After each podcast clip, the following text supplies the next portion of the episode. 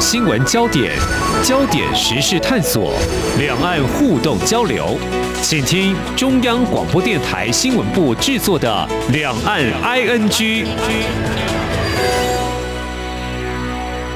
听众朋友，你好，我是黄丽杰，欢迎收听三十分钟两岸 ING 节目。我们今天要针对两个议题，邀您一起来关心。首先是台湾连日来媒体高度关注、全球瞩目的。俄罗斯出兵攻打乌克兰，那么这场战火是否持续延烧扩大？俄乌开战能否类比台海情势？还有中国大陆有哪些立场表态？那么事实上，俄罗斯入侵乌克兰之后呢？中国大陆有不少相关说法跟反应动作，在上周已经关注他们有什么样的说法。那么。随着俄乌战火开打，其实也有一些相关的动态，所以今天持续来关注。而另外一个新闻焦点，也是在今天同样要邀请听众朋友持续来关心的是，中国大陆江苏徐州把海岸整个事件报道在一月底社群媒体披露之后，到现在还是余波荡漾，有哪些进展呢？这两大议题，我们在今天连线中央社驻上海记者张淑玲，谈第一手的采访观察，非常欢迎淑玲。你好，主持人好，各位听众朋友，大家好。好我们继续在上周节目当中，我们所关心的。俄乌战火啊，我们看到俄罗斯在二月二十四号真的入侵了乌克兰。那么上周在节目当中，我们谈到官方在开战前中国大陆的一些相关说法，包括外交部长王毅呢跟美国国务卿布林肯通了电话，敦促各方保持冷静。那么外交部发言人汪文斌在二月中说呢，解决乌克兰问题还是要回到新明斯克协议上。那么这是得到联合国安理会的合可，各方公认。的基础性的政治文件哦，那显然好像各方透过对话这样的说法是有点像局外人儿。那么我们也看到最新的就是俄罗斯跟乌克兰在二月二十八号的时候进行了战事以来第一次的会谈，目前似乎没有看到有协议，是双方可能会计划再展开下一轮的会谈。苏玲，我们再来看从二月二十四号之后啊，中国大陆。的官方立场表态，先从这个外交部的一些说法，外交部针对美方似乎是有点暗示性的中国大陆的表态立场，有了一番说法。中国的外交部他怎么样来谈中国大陆的态度呢？好，我这边讲一下，就是说，其实中国确实在这个俄乌战事里面，虽然它不是交战的一方哦，但它立场确实是比较尴尬，因为俄国的这种侵略行为现在是被认为是比较没有正当性的啊，但是。中国跟俄罗斯它是有一个联盟的关系，所以当世界很多国家，包括欧盟都站在乌克兰这边的时候，只有中国看似站在俄罗斯这边，但是他又不能明确的来表达支持。所以刚主持人说的二十四号当天发生战事的时候，其实呃这个有一点渐进式啊，那嗯普京。对他这个定义并不是一个全面的侵略。一开始的时候，那美国总统拜登也说这是开始入侵。那当天在中国外交部一直被呃各个记者问说，中国认不认为俄罗斯已经开始入侵乌克兰了？他们其实是不愿意松口的，他们并不愿意把这个行为就称为侵略乌克兰。那这是在刚开始，我们后来也看到了，其实后来几天的整个变化很快，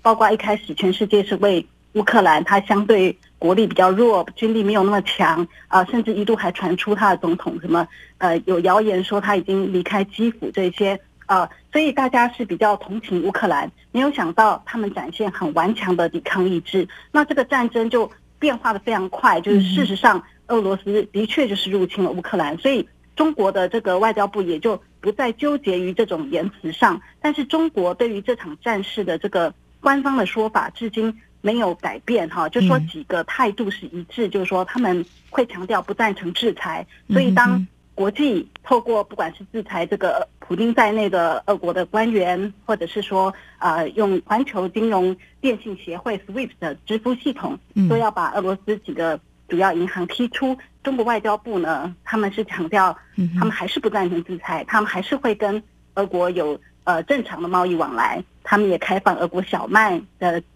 进口没有限制等等，所以可以看出，就是说中国他现在嘴上不说我支持，也不会谴责俄罗斯，但是他们在能帮的地方，这个帮不是军事的，就是说在比较贸易上的，他们还是会尽量的来支持俄罗斯。那这个是他们目前官方。那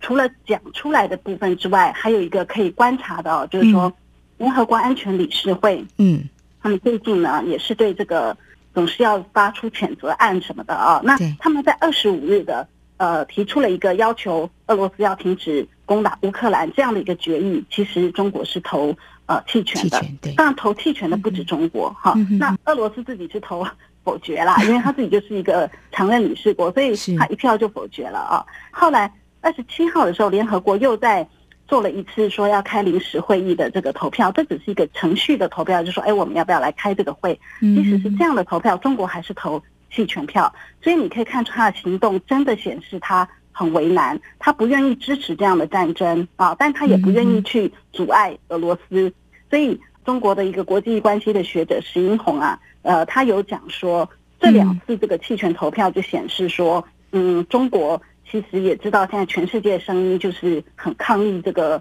俄罗斯攻打乌克兰的，所以他们会采取非常谨慎的态度。中国，嗯，好，目前官方的态度就是尽量保持中立。你看，在联合国安理会的处理还弃权哈，呃，完全不表态的，所以他并没有在美俄之间选边站，没有在美俄方面之间选边站，也没有在俄国跟乌克兰之间选边站。目前看起来的情况，那。对于刚主持人说的这一点啊，就说我有采访一个学者，他是上海外国语大学的一个教授啊，也是上海全球治理与区域国别研究院执行长杨成，他是一个比较乐观态度，他就说，中方是理解俄国的这个安全关切，他在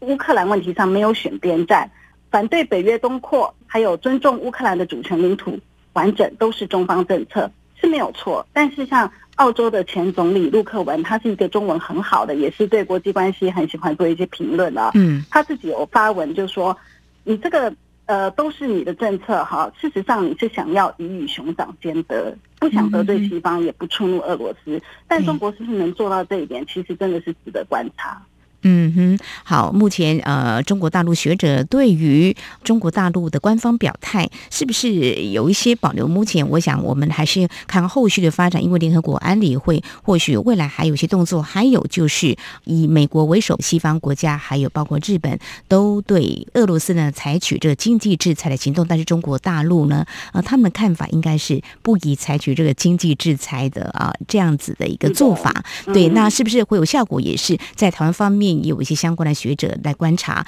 那俄乌开战呢引爆的啊这个关注的点非常的多。当然，中国大陆的态度呢，是不是会影响战事的一个发展呢，也是值得我们关注。当然，在台湾一刚开始我说了，就是这几天大家也在关注俄乌的这个情势，是不是能够类比这个台海战事？嗯，我们看到陆委会的说法是，其实很多的条件跟情况是不能够类比的哦。好，这是在我们节目一刚开始。我们连线中央社驻上海记者张淑玲，带给我们在俄罗斯入侵了乌克兰之后，中国大陆官方对于美俄之间他们的你来我往所持的态度，还有对乌克兰所持的一个立场。那么稍后节目当中呢，我们就来关注另外一个层面，就是乌克兰目前战火并没有平息，在台湾我们透过了一些。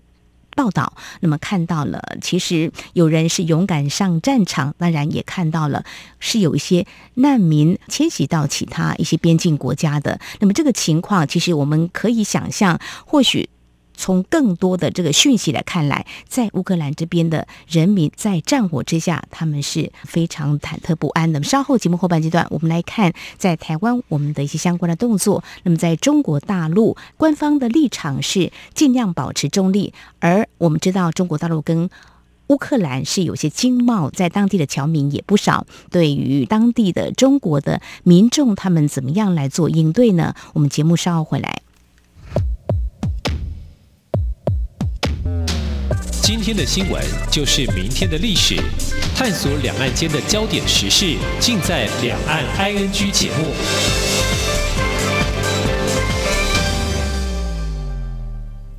大家好，我是交通部观光局局长张锡聪。入住防疫旅宿，请主动出示居家检疫或居家隔离通知书。入住期间非紧急状况，请不要离开房间。请自行清洁房内环境，将垃圾打包绑好后放置于门房外，不可要求防务人员入房打扫。入住期间，如果需要协助，请以电话联系防疫旅宿人员，避免直接接触，防范感染风险。有政府，请安心。以上广告由行政院与机关署提供。这里是中央广播电台台湾之音。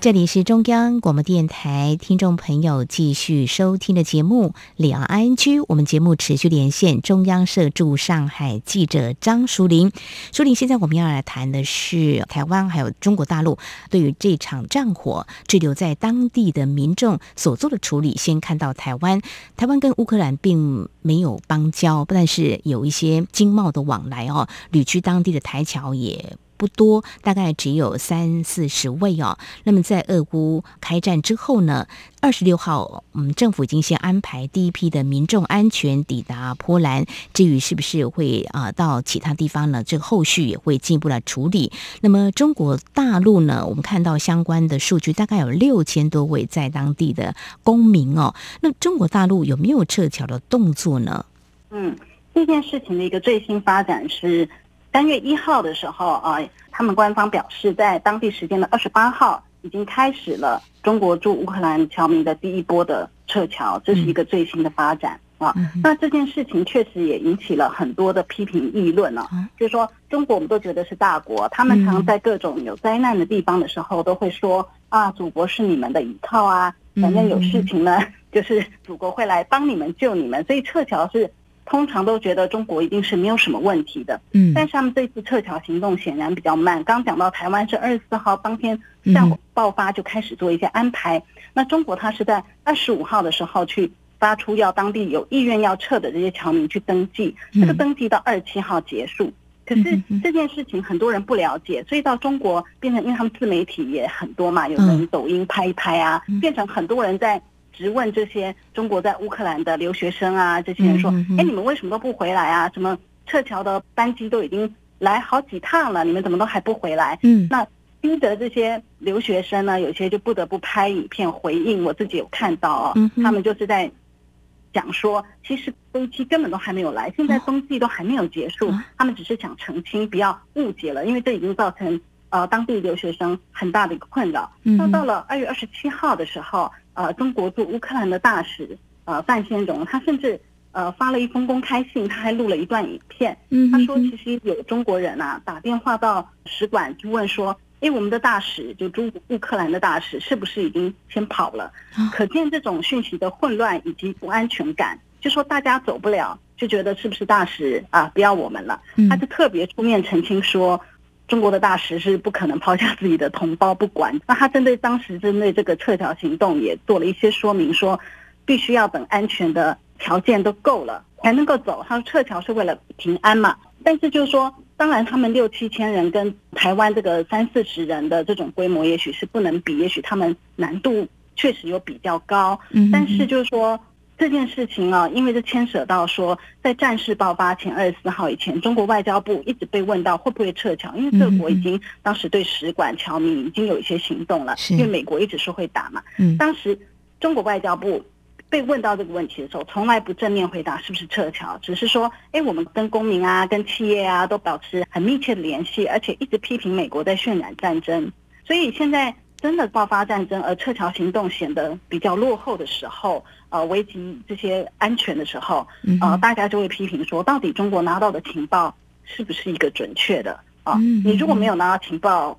准确的情报好像是一种失职；你如果拿到准确情报却不告诉大家，就是包括撤侨这些行动，却不早点开始，那也是一种失职。所以确实是有这个争议在里面的。那这是一个另外一个观察的一个角度哦。那持续呢，就是相关的，就是说台湾的人道救援行动已经展开，就是说我们对乌克兰已经有些医疗物资先运抵到德国，会再看怎么样可以运抵到啊乌克兰这边。我们刚刚提到有难民嘛，那另外民间也开始要捐款啊，捐助乌克兰的难民。那至于像对于撤侨不撤侨这个行动，或者说对于这个情资的掌握，是不是有些失准的这样的状况？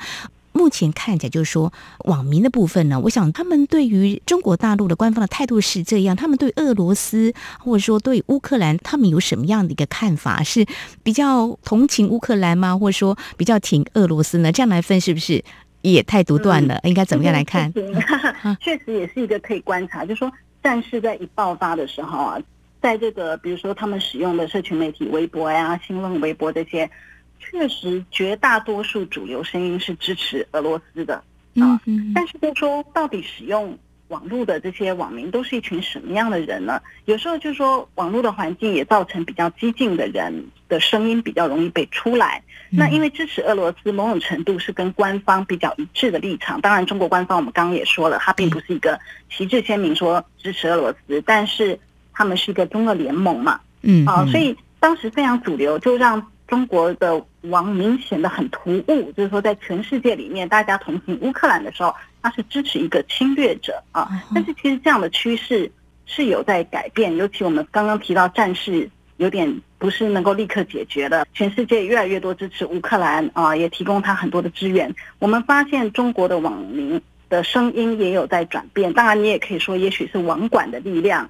嗯，也有在改变，包括就说很支持俄罗斯那种极端的好战的声音是被呃网管有嗯删号的，他们也请大家理性发言。所以这个支持俄乌来讲，这个趋势有点在改变。那之前在战事一爆发的时候，你说支持乌克兰的通常是什么样的人？就是说如果在中国。可能会比较是知识分子，像我看到的一些媒体记者的群组，他们还是比较理性，而且是同情说不应该贸然开战，然后会站在牺牲者，不管是对俄罗斯还是对乌克兰第一线牺牲的人是同情的，对战争本身是比较保留跟谴责的。那知识分子会比较倾向于这样，所以当时有五名署名的中国学者，他们是提了一个有点像是。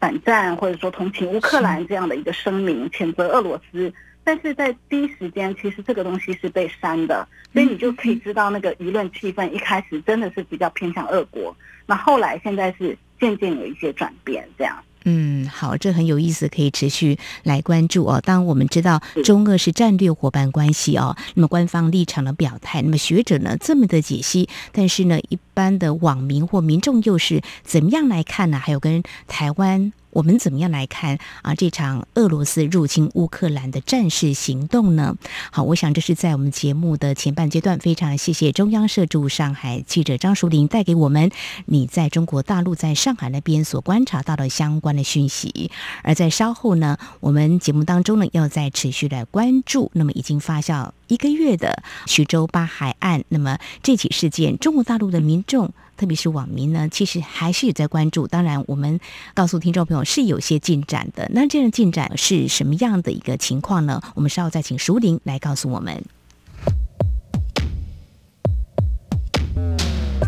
不只有新闻，还有您想知道的两岸时事，都在《两岸 I N G》节目。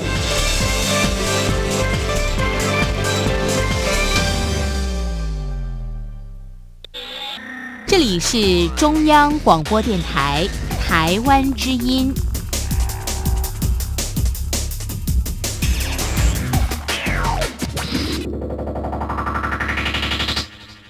这里是中央广播电台，听众朋友继续收听的节目《两岸居》节目持续连线，人在上海的中央社驻上海记者张淑玲。接下来我们要谈的是刚才为听众朋友带到的徐州八海岸啊。我们知道，在中国大陆虽然主流媒体没有追踪报道，但是社区媒体关注度还蛮高的哦。当然，我们看到了相关的一些讯息，有了督促官方的力量，官方。之前发布了四次通报，那证实是人口拐卖，并且将三个人刑事拘留。在上周跟首领谈到这个受到地方关注之后，中央也关注可能是关注度也升级了，升级的是对舆论的一个管控哦，好像有试图降温了。那么有些相关的发文是会被删的。怎么样来看这起事件发展到最近哦？我们看到江苏省委省政府决定成立调查组，好像有惩处一些官员，还有这个新闻热度是不是也最近真的是降温了呢？嗯，好，我就讲一下啊。也许有很多台湾民众会觉得说，呃，我们为什么要关心一个在中国地方的一个案子啊？嗯，其实因为这件案子是很少有的，近年来能够促成整个几乎是全国性的舆论的这种民情的愤慨。所以，对于呃很多人来说，意义确实很不同。而且，我觉得可以从这个事件看出中国的不管是法治、言论控管啊、官方发布报告的一个特色，以及这种民间对政府信任的问题，我觉得都可以在这里具体而为被反映出来。那刚刚主持人提到，就说一个最新的发展是说，大概在在二月二十三号的时候，呃，这个东西后来上升到江苏省来调查嘛。那江苏省的这个调查组就发布了一份很长的，好像六千多字还是八千多字的一个调查报告。嗯，但事实上这个调查报告啊，呃，等于是延续了之前徐州市就下一集的这个报告的结论，结论完全没有翻案啊啊，但是他可能在论证里面有多做一些说明啊，多增加一些过程的解说，而且多了几个检验机关，比如说检验 DNA 啊，用这些，但是。呃，他完全没有新的取证，嗯，就说让人家觉得，哎，官方我只是就是希望，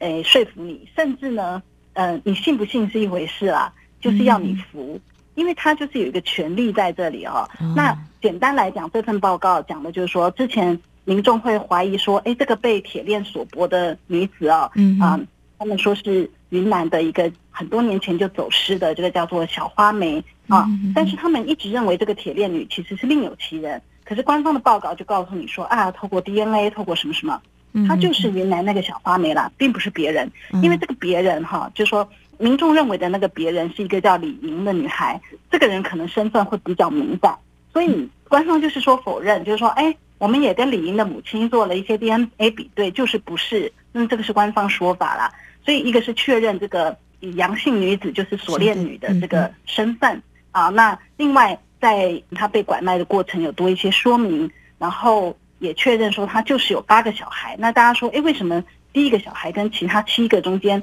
隔了十年啊？嗯，因为所以大家一直觉得这点是很多蹊跷。那官方的解释是说，呃，之前是避孕嘛，后来十年后这个避孕失效，就连续的生，类似这些。那还有一个民间最大的质疑，就后来掀起整个高潮的是说。啊，当时她结婚证曝光了，就是说锁链女跟这个所谓的买她的这个丈夫啊的这个结婚证曝光，大家看这个结婚证上女孩子跟这个锁链女，就因为后来有在影片上出现嘛，嗯，完全不是同一个人，就完全不像啊，这个眼睛睁得很开啊之类的啊，牙齿啊什么的，那官方的意思就是说他就是同一个人，但这一点上确实是比较嗯没有说服力，因为他告诉你就是说。呃，因为岁月，因为牙齿的脱落，因为容貌什么发肤老化的等等，但是我们观察了特征，比对了很多不同时期的照片，最后他结局就是告诉你说，就是同一个人。所以这个是官方发布的报告，基本上没有改变任何的一个事实。嗯哼，网民的质疑好像也没有得到合理的一个答案哦。但是官方呢倒是惩处了一些官员嘛。刚刚提到就是拐卖妇女是一个，还有从就是呃铁链女的事情是发生在徐州市的丰县嘛，所以从丰县的这个县委书记、县长以下啊，总共十七个官员以及公职人员，譬如说在。卫生所工作的啦，这种计划生育执行不力啦，他们的这个理由大概都是说涉及虐待放任不管嘛，就说你锁脖，然后一直强迫人家生，然后计划生育执行不到位，然后这个女的有精神问题，你们都不去处理。呃，其实它反映出很多中国这种基层乡村治理的一些问题。那他现在因为发现了这一起，他就给他惩处了大概十七个人。嗯哼，对，这个严重超生，因为尽管隔了十年，然后再生跟连续生，这真的是在中国大陆可以就责这个官员失职的部分哦。好，那整体事件就诚如刚才书令所提到的，就说地方的一个事件哦，透过 NGO 探访，然后发现呢，抖音的一个影片。片当中让我们看到，然后引起全国的关注，的确是少见，可以检讨的问题很多。那经过这样一个事件，整个关注跟发酵之后，针对类似的情况，就是说他们希望未来的相关政策可以做得更好，有没有其他的相关的做法的一些检讨，或呃，他们有在希望提出一些更好的建议呢？是不是有一些相关的行动？嗯。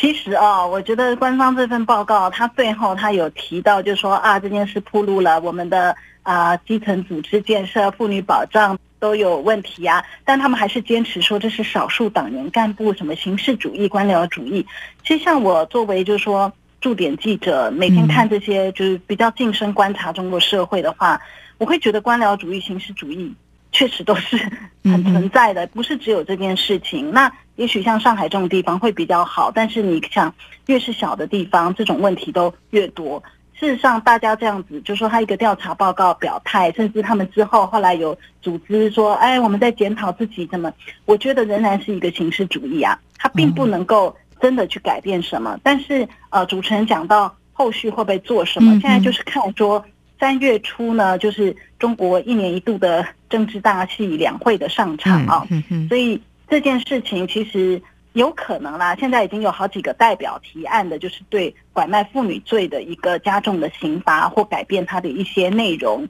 啊。他们可能不会直接去提这个江苏徐州丰县这件案子，但是事实上这些条文可能大家都是知道，说大家现在很关心妇女保障的问题，所以实质上是否促成什么改变的话。也许看两会有没有机会，但是你单说这件事情的正义哦，它不见得能够得到什么处理。甚至我有听说，就是说，因为很多事情只是没有办法在台面上的，就是呃，他们的法院。各级的都有通报，因为他们有一个叫做中国裁判文书网，本来是说裁判的结果都可以把文件放上去。他们说，请各级单位自己检查，说有没有关于人口拐卖的案子啊的那个文书给他撤下来。因为当年的判决很多一定都不公平，是，然后又会被人家批评，所以你就知道，其实你说他们真的有检讨做什么改革吗？我觉得可能是先检讨。呃，用维稳的心态在检讨，就说我们先不要再引起社会上的注意了啊，就是是往这个方向检讨，我觉得比较是这样子。这个倒是很令人忧心啊！一再的掩盖的话，不能够解决问题的。哈哈，我想呢，还是要从根本啊，针对问题来相应的处理啦，否则呢，什么时候会爆发更大的不清楚啊？我想呢，从这个中国 NGO 的访视披露这个徐州八海岸哦，我想舆论还是有发挥一些力量了哈。但是我们期待，就说在啊三月就是即将啊登场的政协人大两会，那么相关的。提案是不是会被啊送进啊这边来审议呢？我们可以来观察。还有媒体的力量呢，也不要轻忽啦。我们希望有一些媒体能够呃尽到这种监督之责。虽然上次在节目当中聊，好像还蛮困难的，不过还是要持续来加油。中国本身媒体做不到的事情啊，其实一个是说靠自媒体还是可以有一些作用，虽然会删会管。还有就是海外媒体一直报，其实对中国也是会形成一定程度的压力。还是有的。对对，因为这起事件毕竟海内外媒体都在关注的啊。如果听众朋友你跟我一样看过这部电影，我觉得也给我们媒体记者一个激励。二零二零年上映的电影叫《头号目标》，呃，一位记者呢，他嗯可以说是呢救了一名无辜的年轻人啊。其实他跟这个国家主权在对抗啊。有机会看一下，或许呢再看看这起事件，也许呢会有一些想法跟刺激。我自己是深受感动。好，非常谢谢。中央社驻上海记者张淑玲今天带给我们这起引发中国大陆民众关心的事件最新的进展，同时也针对俄乌开战后怎么样来看中国大陆的官方的做法。非常谢谢您带给我们这两个焦点的第一手采访观察，谢谢舒玲，谢谢，谢谢。好，以上就是今天两岸局节目，非常感谢听众朋友您的收听，王丽杰祝福您，我们下次同一时间空中再会。